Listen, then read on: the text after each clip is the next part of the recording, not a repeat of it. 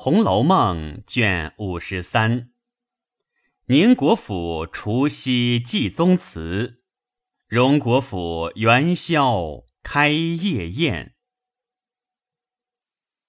话说宝玉见晴雯将雀球补完，已使得力尽神微，忙命小丫头子来替他捶着，彼此捶打了一会儿。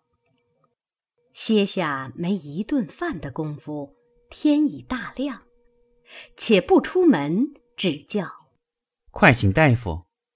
一时王大夫来了，诊了脉，疑惑说道：“昨日已好了些，今日如何反虚浮微缩起来？敢是吃多了饮食，不然就是劳了神思。”外感却倒轻了，这汗后失了调养，非同小可。一面说，一面出去开了药方进来。宝玉看时，已将疏散驱邪诸药减去，倒添了茯苓、地黄、当归等益神养血之剂。宝玉一面忙命人煎去，一面叹说：“这怎么处？倘或有个好歹，都是我的罪孽。”晴雯睡在枕上，嗨道：“嗨，好二爷，你干你的去吧，哪里就得了痨病呢？”宝玉无奈，只得去了。至下半天，说身上不好，就回来了。晴雯此症虽重，幸亏她素昔是个使力不使心的，再者素常饮食清淡，饥饱无伤。这贾宅中的秘法，无论上下。只一略有些伤风咳嗽，总以静恶为主，次则服药调养。故于前一日病时就饿了两三日，又谨慎服药调养。如今虽劳碌了些，又加倍培养了几日，便渐渐的好了。近日园中姐妹皆各在房中吃饭，吹窜饮食甚便。宝玉自能药汤药羹调停，不必细说。袭人送母病后，夜已回来，麝月便将坠儿一事，并晴雯撵逐出去，也曾回过宝玉等语。一一的告诉袭人，袭人也没说别的，只说太性急了。只因李纨亦因时气感冒，邢夫人正害火眼，迎春、秀烟皆过去朝夕试药，李纨之兄又接了李婶娘、李文、李启家去住几日。宝玉又见袭人常常思母含悲，晴雯又为大玉，因此诗社一事皆为有人作兴，便空了几社。当下已是腊月，离年日近，王夫人与凤姐儿置办年事，王子腾升了九省都检点。贾雨村补授了大司马，协理军机，参赞朝政，不提。且说贾珍那边开了宗祠，着人打扫，收拾供器，请神主，又打扫上房，以备悬供仪真影像。此时荣宁二府内外上下。皆是忙忙碌碌。这日，宁府中尤氏正起来，同贾蓉之妻打点送贾母这边的针线礼物，正值丫头捧了一茶盘压岁客子进来，回说：“星儿回奶奶，前儿那一包碎金子，共是一百五十三两六钱七分，里头成色不等，总清了二百二十个克子。”说着递上去。尤氏看了一看，只见也有梅花式的，也有海棠式的，也有比定如意的，也有八宝连春的。尤氏命收拾起来，叫星儿将银克子快快交了进来。丫鬟答应去了。一时贾珍进来吃饭，贾蓉之妻回避了。贾珍因问尤氏：“咱们春季的恩赏可领了不曾？”尤氏道：“今儿我打发蓉儿关去了。”贾珍道：“咱们家虽不等这几两银子使，多少是皇上天恩，早关了来，给那边老太太送过去，置办祖宗的供。”上领皇上的恩，下则是托祖宗的福。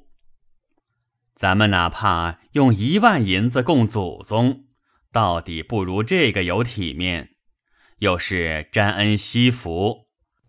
除咱们这么一二家之外，那些世袭穷官家，若不仗着这银子，拿什么上供过年？真正皇恩浩荡。想得周到。尤氏道：“正是这话。”二人正说着，只见人回，哥来了。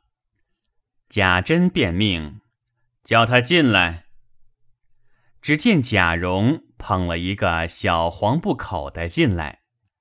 贾珍道：“怎么去了这一日？”贾蓉陪笑回说。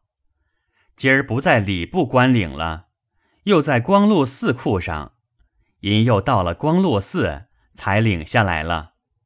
光禄寺官们都说问父亲好，多日不见，都着实想念。贾珍笑道：“他们哪里是想我？这又到了年下了，不是想我的东西，就是想我的细酒了。”一面说，一面瞧那黄布口袋，上有封条，就是“皇恩永熙”四个大字。那一边又有礼部慈祭司的印记，一行小字，倒是：“宁国公贾演，荣国公贾法，恩赐永远春季赏共二份。”净折银若干两，某年月日，龙禁卫候补侍卫贾蓉当堂领契。值年四成某人。下面一个朱笔花押。贾珍看了，吃过饭，灌漱毕，换了靴帽，命贾蓉捧着银子跟了来，回过贾母、王夫人。又至这边，回过贾赦、邢夫人，方回家去，取出银子，命将口袋向宗祠大炉内焚了。又命贾蓉道：“你去问问你那边二婶娘，正月里请吃年酒的日子拟了没有？若你定了，叫书房里明白开了单子来，咱们再请时。”就不能重复了。旧年不留神重了几家人家不说咱们不留心，倒像两家商议定了送虚情怕费事的一样。贾蓉忙答应去了，一时拿了请人吃年酒的日期单子来了。贾珍看了，命交给赖生去看了。请人别重了这上头的日子，因在厅上看着小厮们抬围屏、擦抹积案、金银供器。只见小厮手里拿着一个饼帖儿，并一篇账目，回说：“黑山村乌庄头来了。”贾珍道：“这个老砍头的今儿才来。”贾蓉接过饼帖儿和账目，忙展开捧着。贾珍倒背着两手向贾蓉手内看去。那红饼上写着：“门下庄头乌进孝叩请爷奶奶万福金安，并公子小姐金安，新春大喜大福，荣贵平安，加官进禄，万事如意。”贾珍笑道：“庄稼人有些意思。”贾蓉也忙笑道。别看文法，只取个吉利儿吧。一面忙展开单子看时，只见上面写着：“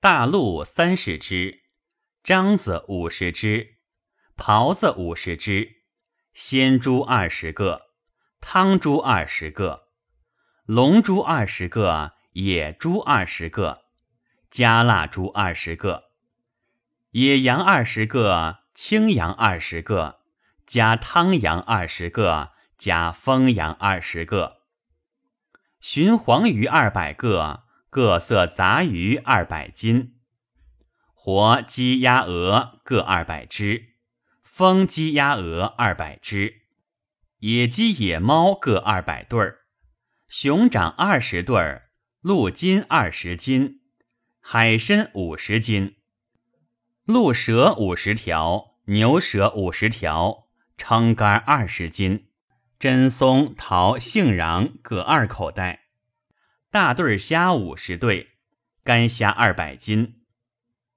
银双炭上等选用一千斤，中等二千斤，柴炭三万斤，玉田腌制米二担，碧糯五十斛，白糯五十斛，粉精五十斛。杂色两谷各五十斛，下用长米一千担，各色干菜一车。外卖两谷牲口各项折银二千五百两。外门下孝敬哥玩意儿，活鹿两对儿，白兔四对儿，黑兔四对儿，活锦鸡两对儿，西洋鸭两对儿。贾珍看完说。带他进来。一时只见乌进孝进来，只在院内磕头请安。贾珍命人拉他起来，笑说：“你还硬朗。”乌进孝笑道：“不瞒爷说，小的走惯了，不来也闷得慌。他们可不是都愿意来见见天子脚下世面。”他们到底年轻，怕路上有闪失，再过几年就可以放心了。贾珍道：“你走了几日？”乌进笑道：“回爷的话，今年雪大，外头都是四五尺深的雪。前日忽然一暖一化，路上竟难走得很，耽搁了几日。”虽走了一个月零两日，日子有限，怕爷心焦，可不赶着来了。贾珍道：“我说呢，怎么今儿才来？我才看那单子上，今年你这老货又来打擂台来了。”乌进孝忙进前两步回道：“回爷说。”今年年成实在不好，从三月下雨，接连着直到八月，竟没有一连晴过五六日。九月一场碗大的雹子，方近二三百里地方，连人带房并牲口粮食，打伤了上千上万的，所以才这样。小的并不敢说谎。贾珍皱眉道：“我算定你至少也有五千银子来，这够做什么的？如今你们一共只剩了八九个庄子，今年倒有两处报了旱涝，你们又打擂台，真真是叫别过年了。吴进笑道：“爷的这地方还算好呢，我兄弟。”离我那里只一百多地，竟有大差了。他现管着那幅八处庄地，比爷这边多着几倍。今年也是这些东西，不过二三千两银子，也是有饥荒打呢。贾珍道：“正是呢，我这边倒可以，没什么外向大事。”不过是一年的费用，我受用些就费些，我受些委屈就省些。再者年例送人请人，我把脸皮厚些也就完了。比不得那府里这几年添了许多花钱的事儿，一定不可免是要花的，却又不添些银子产业。这一二年里赔了许多，不和你们要，找谁去？乌进孝笑道：“那府里如今虽添了事，有去有来，娘娘和万岁爷岂不赏呢？”贾珍听了，笑向贾蓉等道：“你们听听，他说的可笑不可笑？”贾蓉等忙笑道：“你们山坳海沿子上的人，哪里知道这道理？娘娘难道把皇上的库给我们不成？他心里纵有这心，他不能做主，岂有不赏之理？按时按节，不过是些彩缎、古董玩意儿，就是赏，也不过一百两金子。”才值一千多两银子，够什么？这二年哪一年不赔出几千两银子来？头一年省亲连盖花园子，你算算，那一柱花了多少，就知道了。再二年再省一回亲，只怕就惊穷了。贾珍笑道：“所以他们庄客老实人。”外明不知里暗的事，黄柏木做了磬锤子，外头体面，里头苦。贾蓉又说又笑，向贾珍道：“果真那府里穷了。前儿我听见二婶娘和鸳鸯悄悄商议，要偷老太太的东西去当银子呢。”贾珍笑道。那又是凤姑娘的鬼，哪里就穷到如此？他必定是见去路大了，实在赔得狠了，不知又要省哪一项的钱，先设出这法子来，使人知道，说穷到如此了。我心里却有个算盘，还不至此田地。说着，便命人。带了乌进孝出去，好生待他，不在话下。这里贾珍吩咐将方才各物留出供祖宗的来，将各样取了些，命贾蓉送过荣府里去，然后自己留了家中所用的，余者派出等地，一份一份的堆在月台底下。命人将族中子侄唤来，分给他们。接着，荣国府也送了许多共祖之物，给予贾珍之物。贾珍看着收拾完备供器，撒着鞋，披着一件猞猁孙大皮袄，命人在厅柱下石阶上太阳中铺了一个大狼皮褥子，复宣。闲看各子弟们来领取年物，因见贾琴亦来领悟，贾珍叫他过来，说道：“你做什么也来了？谁叫你来的？”贾琴垂手回说：“听见大爷这里叫我们领东西，我没等人去就来了。”贾珍道：“我这东西原是给你那些闲着无事、没进意的叔叔兄弟们的。那二年你闲着，我也给过你的。你如今在那府里管事，家庙里管和尚道士们。”一月又有你的份例外，这些和尚的份例银钱都从你手里过，你还来取这个来，太也贪了。你自己瞧瞧，你穿的可像个手里使钱办事的。先前你说没进意，如今又怎么了？比先倒不像了。贾琴道。我家里原人口多，费用大。贾珍冷笑道：“你又支吾我？你在家庙里干的事，打量我不知道呢。你到了那里，自然是爷了，没人敢违抗你。你手里又有了钱，离着我们又远，你就为王称霸起来。”夜夜招聚匪类赌钱，养老婆小子，这会子画的这个形象，你还敢领东西来？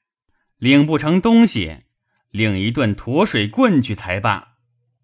等过了年，我必和你二叔说，叫回你来。贾琴红了脸，不敢答言。人问北府王爷。送了对联荷包来了。贾珍听说，忙命贾蓉出去款待，只说我不在家。贾蓉去了。这里贾珍撵走贾琴，看着领完东西，回屋与尤氏吃毕晚饭，一宿无话。只次日更忙，不必细说。